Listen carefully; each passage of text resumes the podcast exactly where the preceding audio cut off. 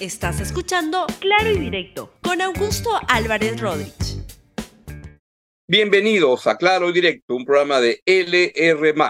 Hoy tengo la gran, gran, gran suerte y la gran oportunidad de poder conversar sobre un tema que, es muy importante para el país, en el cual tenemos una tradición, que se ha hecho mucho camino al, al andar, y es los guariques. Este programa es grabado, y entonces tenía que escoger un tema que, que, no fuera del día cotidiano, el tema político, y lo que me pareció muy, muy pertinente es escoger el tema de Guariques. Y nadie mejor, que mejor invitada que poder tener con nosotros a Magali Silva, quien ha desarrollado una, un trabajo muy arduo, esforzado y valioso en lo que es los tamales y la comida criolla. Y vamos a hablar con ella hoy de ese tema. Antes quiero comentarles que cada ejecutivo se abordará, el cada ejecutivo 2023 abordará planteamientos y propuestas para restablecer la confianza, generar inversión privada, impulsar el empleo formal y acelerar el crecimiento. Participa del 14 al 16 de noviembre en Urubamba, Cusco, organiza IPAE, Acción Empresarial.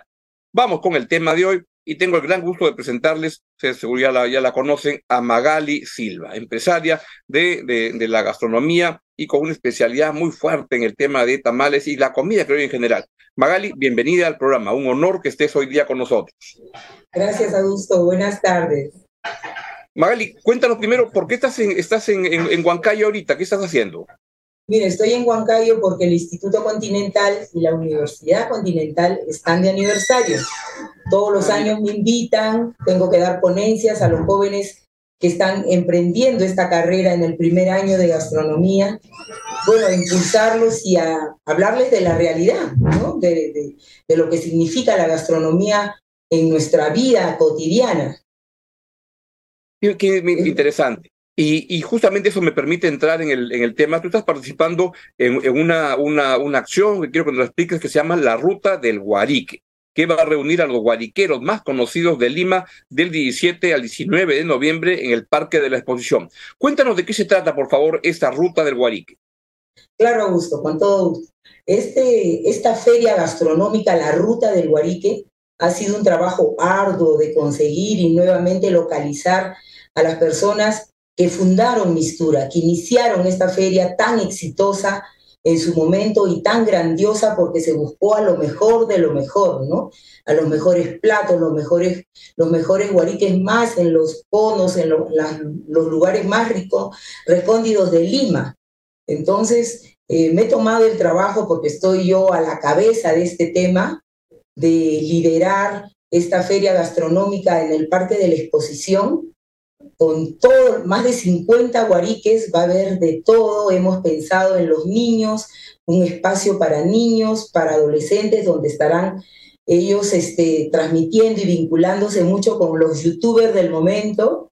Va a haber también personas de, de la tercera edad, donde estarán disfrutando canciones de la, de la nueva ola, canciones de clásicas que, que nos traen de los recuerdos, o sea, quiero que la gente llegue a esa feria y disfrute el momento, que todo el día tengan la oportunidad de disfrutar, comer rico, escuchar buena música, de, pasar un momento feliz. Los peruanos lo merecemos en este momento y lo necesitamos. Entonces, esa es mi razón y mi motivo de darle a esto esa razón, esta oportunidad tan feliz que eh, Lima en estos momentos tan críticos y de inseguridad y de todo este tema, estoy trabajando mucho para que la gente tenga un momento de felicidad y de tranquilidad, ¿no? Magali, y, esa ruta del Guarique reemplaza, o no sé si reemplaza la palabra, pero ocupa el espacio, la presencia que tenía Mistura hasta hace unos años, y quería preguntarte si eso es así, y, qué pasó con Mistura en el camino. Tú participabas con mucho entusiasmo, pero súbitamente Mistura se fue. Cuéntanos, por favor. Sí, mira, lo que pasó con Mistura, que las cabezas fallecieron. Falleció Mariano Valderrama, falleció Rocarrey. Entonces ellos eran los gestores de esta feria tan grande y al no estar ellos, definitivamente se perdió en el tiempo. Vino la pandemia. está vivito y coleando, este, este, también era unos artífices de, de, de, mistura. ¿Qué pasó que se fue perdiendo mistura? Sí, sí, Gastón también, bueno, él ahorita está con las actividades de sus restaurantes, ¿no? Está abierto uno en Dubái, eso lo mantiene muy ocupado, pero él siempre está dispuesto a ayudar a, a meter mano, ¿no? Pero en este caso eh, lo estamos haciendo nosotros, ¿no? Nos hemos reunido, esta gente que está en el mundo de la gastronomía. Es más, estamos viendo el tema social, muchos quebraron en la pandemia y los estamos trayendo a todos ellos a esta feria a que se den una nueva oportunidad, un, un grito de esperanza de que sí se puede, ¿no? Que vamos con todos, los peruanos somos luchones. Magali, ¿qué cosa es un guarique? ¿Cómo, ¿Cómo definir qué es un guarique? ¿Qué restaurante es un guarique y qué restaurante no es un guarique? Mira, un guarique es un lugar pequeño donde hace un excelente producto, donde esta persona tiene un don ya desarrollado y necesita ser descubierto. Entonces nosotros hacemos el trabajo de investigación, de ver cómo se prepara esa comida, dónde, en qué condiciones sale y si son óptimas, ahí le damos luz verde y está ingresando este guarique. Los guariques se... guarique puede ser de, cualquier tipo de, comida, ¿no? no solo es comida criolla, puede ser cualquier tipo de comida, pasta o criolla, anticuchos o tamales o, o no sé, este, china, lo que sea, ¿no? El guarique es, no tiene que ver con el tipo de comida. No, no, no. En este caso nosotros tenemos las mejores papas rellenas, los mejores anticuchos, eh, de todo. En esta feria va a haber de todo, cremoladas, raspadillas. He pensado, hemos pensado este grupo, porque me buscaron para que apoye y ayude en este tema, y es lo que he hecho desde que he estado en Estados Unidos.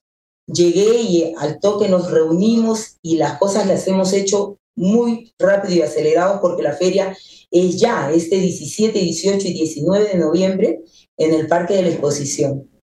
Cuéntanos de esa, de esa feria. Cualquiera puede ir, tiene que comprar entradas, dónde las compra, cómo es, de qué hora, qué hora va a estar. Cuéntanos, por favor, porque además el parque de exposición creo que era uno de los primeros espacios donde estuvo Mistura, ¿no? Claro, claro, fue uno de los primeros espacios, se prestaba el lugar, la ambientación, uff, la gente feliz porque se llenaba, ¿no? Era, un, era la fiesta de la gastronomía, que es lo que queremos hacer ahora. Usted puede comprar sus entradas en Teletique, en este momento hay una preventa de 2 por 50 soles y una 30 soles, pero la gente eh, está con todas las ganas de, de, participar en una feria como esta. Hay cevichitos, hay Viagra marino, hay las mejores causas, hay los mejores salteados, hay de todo a gusto. Así es que estamos muy entusiasmados con, con esta feria porque se viene con todo. Ya está Bacus con nosotros poniéndonos una gran variedad de cervezas, hay shows en la noche, conciertos, eh, o sea, eh, se viene con todo, como decimos nosotros, ¿no? Magali, ¿y cómo está económicamente el sector de, de, de? No digo restaurantes en general, de los Guariques. ¿Cuánto lo, lo, ha, golpeado la pandemia? Luego ahora estamos en una, una debilidad económica, hay la recesión. ¿Cuán golpeados han quedado los Guariques en, en, el, en el país luego en, en este proceso? Mira, muy golpeados, muy golpeados. ¿Por qué? Porque mucha gente cerró sus negocios en el tema de pandemia y no se han podido recuperar. Muchos deben todavía préstamos, están endeudados con los bancos. O sea, la situación es difícil, pero yo les digo que la situación eh, es así, cuando trabajamos se presentan momentos difíciles, pero caemos y tenemos que volvernos a levantar con más fuerza.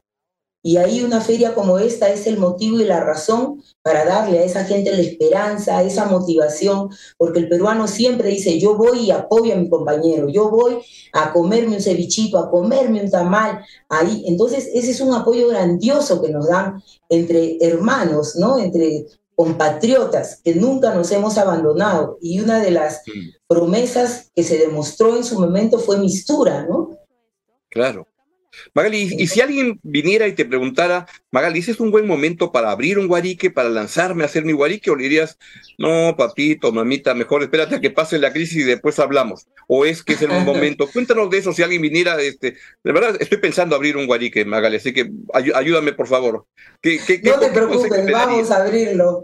No, no, yo creo que para abrir un guarique siempre va a ser el momento, siempre. Si tú tienes un producto bueno y lo haces crecer y lo haces notar y lo haces conocido, la gente asistes en la punta del cerro, porque mira, tengo en la feria un señor que está eh, en, la punta de un cerro y los carros llegan hasta ahí a comprar su ceviche norteño, porque él tiene la mano y la noción de hacer ese ceviche tan rico, tan delicioso, que la gente y yo, algo que hemos sido bien enfáticos en poner precios guariqueros, ¿no?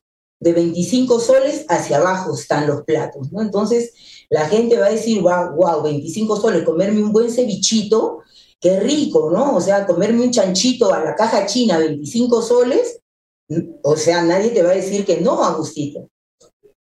Claro. Ahora, cuéntanos, este, porque además en Mistura era, era, un espacio, recuerdo, donde había espacio para, para gente que recién emprendía con su negocio y que veían que tenía este, un producto de calidad y lo llevaban. Me acuerdo, tú, este, no sé en, qué años este, comenzaste a ir a, a, a Mistura y quería preguntarte, pero yo recuerdo, por ejemplo, mucho este, Cachanga y había una que yo lo conocí, se llamaba Ectitors, y, y, tenía su, vendía los, las cachangas en, al lado de, del, del en, la, en el barrio chino. Y, claro. y, ahí lo conocí y yo lo entrevisté en Radio Capital y fue y luego abrió siete, siete tiendas, siete este, restaurantes por todas partes, en los conos, en todos lados y le fue estupendamente bien, no sé qué será de su vida de Quito, pero una cachanga este, sí, espectacular. Sí, sí. En tu caso, bueno, Quito... Este, cuando llegaste a, a tú lo, lo, conociste a, a Claro, a, claro, Oscar, los burgas. Oscar.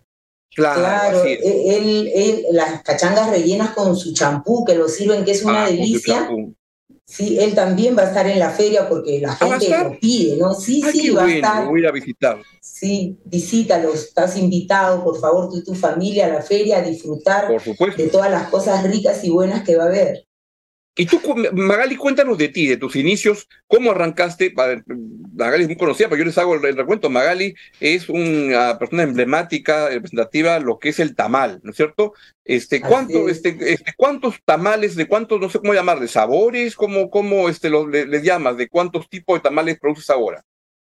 Mira, ahorita ya eh, el último tamal que he creado, que es un tamal, el, el doble XL, Doble es un XL. tamal familiar, así, doble XL ah. es un tamal que lo, lo, hacemos en versión ave y en versión cerdo, ¿no? En versión ave tiene pavo, una pierna de pavo, tiene eh, pollo, tiene gallina, eh, tiene pato, es espectacular. Y en versión cerdo, tocino ahumado, chicharrón, de todo, ¿no? Entonces, la gente lo está pidiendo mucho porque uno que 70 soles es súper económico porque si es una familia de 10, se dan el banquete, pues. Ahí, ahí claro, todo. Y, y, y tú lo, lo, que hiciste fue desarrollar lo que era el tamal de, de, los sabores más este, increíbles. Recuerdo el de chicha morada, de cangrejo, de... Bueno, ya, de...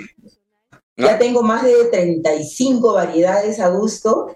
Yo nunca voy a olvidar cuando tú me hiciste una entrevista en Radio Capital y me diste una idea genial.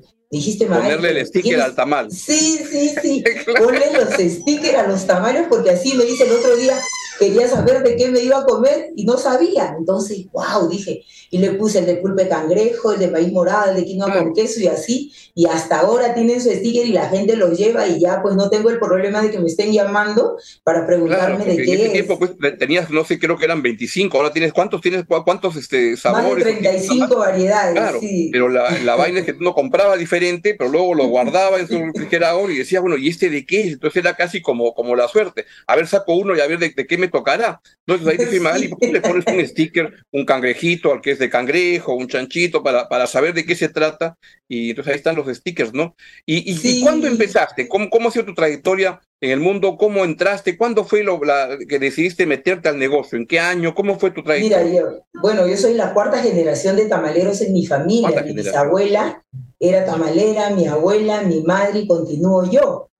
Entonces ya mi tamal ha fusionado, ¿no? Ya tiene eh, la, la, los cambios que yo le he hecho, tiene la tradición también.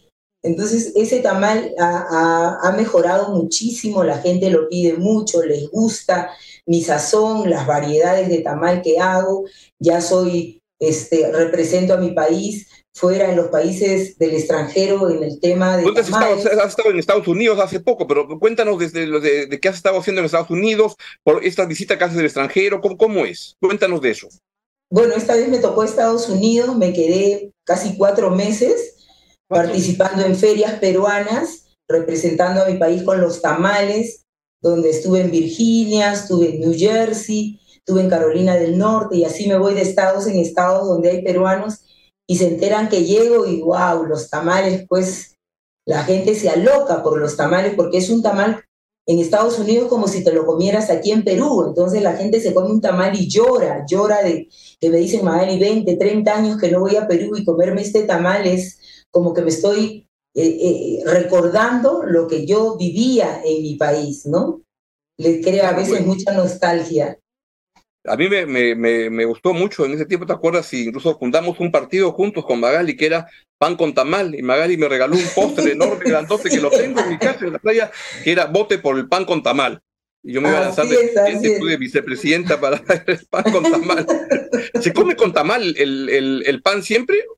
Sí, se come con tamal. La verdad, pero, pero no, pero es un, pan con tamal nomás, pues no te vas a comer tres, pues, ¿no? Es el problema, porque si te comes tres es otra, otra. No, ya es. ¿Y, cómo fue tu incursión? ¿Cuándo fue la primera? Eh, ya eran cuatro generaciones, pero tú has sido la, en la cuarta generación la que le has dado un desarrollo enorme a la, a la, a la actividad, ¿no? Este, al, tamal. ¿Cuándo fue que dijiste por acá va, va, va el desarrollo? Sí, sí, mi mamá fallece, yo tenía 19 años, no tenía dinero, entonces dije, ¿qué sé hacer? Dejé los estudios porque estaba estudiando una carrera de cosmetología profesional porque a mí me gustaba maquillar, cortar cabello. Entonces dije, bueno, voy a hacer tamales. Fui a una vecina y le dije, vecina, présteme 50 soles que voy a hacer mis tamales y el domingo se los devuelvo. Ya, hijita, me prestó, me fui a la parada, compré y empecé, pero vendía lo mismo, estaba haciendo de chancho y de pollo. Yo decía, pero no, quiero vender más, quiero vender más. Y como a mí me gustaban las tortillas de pulpa de cangrejo, Dije, ¿cómo saldrá un tamal de pulpa de cangrejo? Y hice el tamal de pulpa, hice como 50 nada más. Y a la gente le encantó. Casera, qué bueno, qué rico, ¿ah? haga más. Y así empecé a hacer más, más la gente. Y fue un tamal que se posesionó. Entonces yo dije, no es el tamal, es la variedad.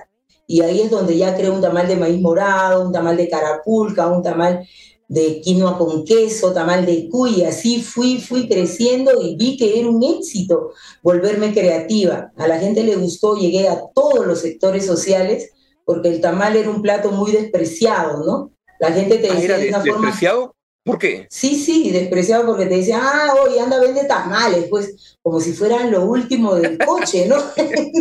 o te decían, ahora, ahora yo, no, yo no escucho a gente que, que diga eso, ¿ah? Comer un tamal es todo un, no sé, un domingo con tu tamal, tu cafecito, tu pancito. Entonces, ¿En, qué momento cambió esa, esa percepción? Que el tamal era una, un plato como, como del montón, así anda, cómete un tamal, como ándate, cómete cualquier cosa. Sí, sí, lo, lo, la gente, inclusive a mí en el colegio, me decían, ay, es una negra tamalera, y yo me paraba me echando, pues cuando me decían, me le iba encima, y castigada, a veces tres días, cuatro días, porque mi, eh, mi, mamá me dice, pero hijita, eres una negra tamalera. No, pero de la forma como lo dice, le decía yo, bueno, no les hagas caso, pues no les hagas caso.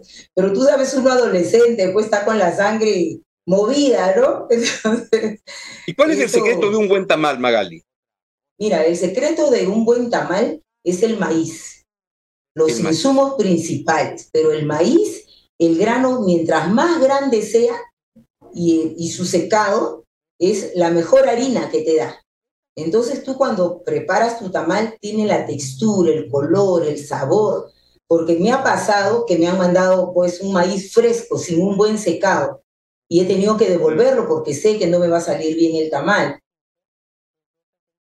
Mira, pero y esta idea que has lanzado para estos momentos de crisis, el tamal XL, este, funciona bien, ¿no? Por sospecho que es más barato comprarte un tamal de un tamaño grande para que comparte toda la gente, toda la, familia, un Toda la familia, entonces, claro, la gente se compra una bolsa de 20 panes y ya, pues, pucha, hace 20 sándwiches ahí con ese tamalón, ¿no? Y para todo, para el pequeño, para todos alcanza.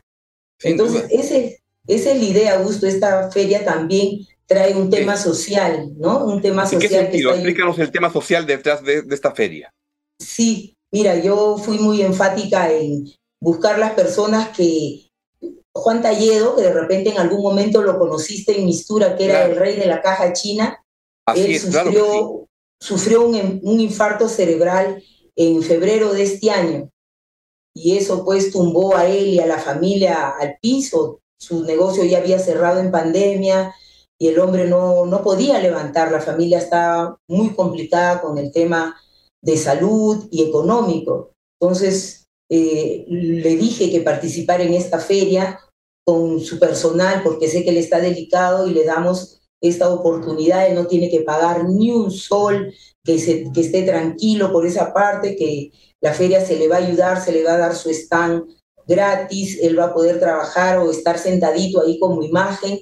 A muchos jóvenes que están emprendiendo, que todavía no tienen la capacidad ni la logística de desarrollo, se le está dando la oportunidad porque tienen un excelente producto de que estén en esta feria, de que la gente los conozca y poder poner su pequeño negocio, ¿no?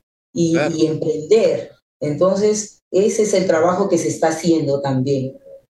Querida Magali, pues muchísimas gracias por darnos a conocer esta, este festival de la Ruta del Guarique que va del 17 al 19 de noviembre. En el Parque de la Exposición pueden comprar sus entradas en Teleticket, ¿no es cierto?